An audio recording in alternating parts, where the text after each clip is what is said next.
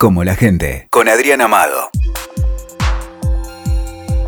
En comunicación siempre hace falta echarle la culpa a alguien. Hace un tiempo la culpa lo tenían los medios de comunicación que nos inventaban las noticias, hacían que nos creyéramos cualquier cosa que nos vendían.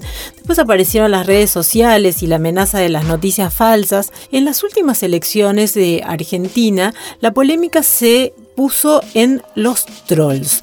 ¿Qué son los trolls? Bueno, los trolls son esas cuentas falsas que aparecen en las redes sociales y que suelen usarse para hacer operaciones, esparcir noticias falsas, hacer enojar a la gente, porque una de las tareas más interesantes que tienen los trolls es que desde esa identidad eh, anónima o, o despersonalizada, lo que suelen hacer es insultar y de alguna manera movilizar y hacerle pisar el palito a otra gente que se enfrasca en polémicas que son a veces mucho más crudas y mucho más insultantes que el, principio que, inició el Trolls.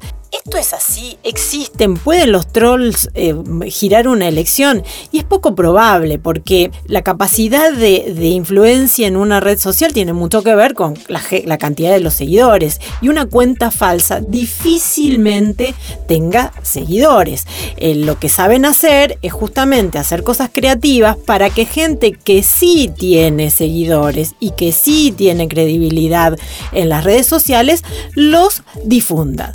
Con lo cual, una de las medidas que uno puede tomar para justamente evitar que la polémica, el insulto, la información falsa circule por las redes, tiene que ver con no alimentar al troll, no darle validez a aquella información que uno no sabe de dónde viene. No compartamos por WhatsApp esos audios improbables que se me mandó mi cuñado y me dijo que tal. No, la, la primera medida es compartan solo lo que saben que viene de fuentes confiables, porque en definitiva uno también es sus redes y uno también muestra su credibilidad y genera la confianza entre sus seguidores desde las redes.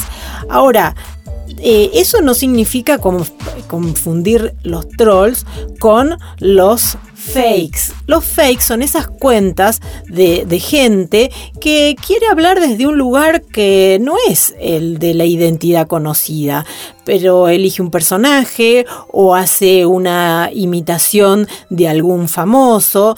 Esas cuentas son poco confiables. No, son cuentas que generalmente se usan para el humor y a veces desde el humor incluso se hacen observaciones de la realidad mucho más precisas y mucho más profundas que las que se pueden hacer desde una identidad abierta, especialmente en sociedades como la nuestra, en donde, bueno, a veces hacer críticas o meterse con gente de poder puede traer problemas. Entonces, esas cuentas uno las sigue, saben que existen desde hace mucho y comparte esa, lo que los tweets o, los comentarios que hacen sabiendo que son ironías o que son chistes o que son formas creativas de mirar la, la realidad. Sí desconfíen de aquellas cuentas que, bueno, a veces son fáciles de ver porque tienen un huevito, ni siquiera se ponen el, se toman el cuidado de poner una identidad o un nombre o un sitio web en donde uno pueda verlos. Pero el, principal eh, indicador de que son cuentas falsas es que no suelen tener seguidores. Entonces, lo que hacen es generar eh, contenidos de modo tal que mucha gente común y corriente pique el anzuelo y los desparrame. Es decir, no hay trolls si no hay gente que los alimente. Escuchaste como la gente con Adrián Amado, WeToker. Sumamos las partes.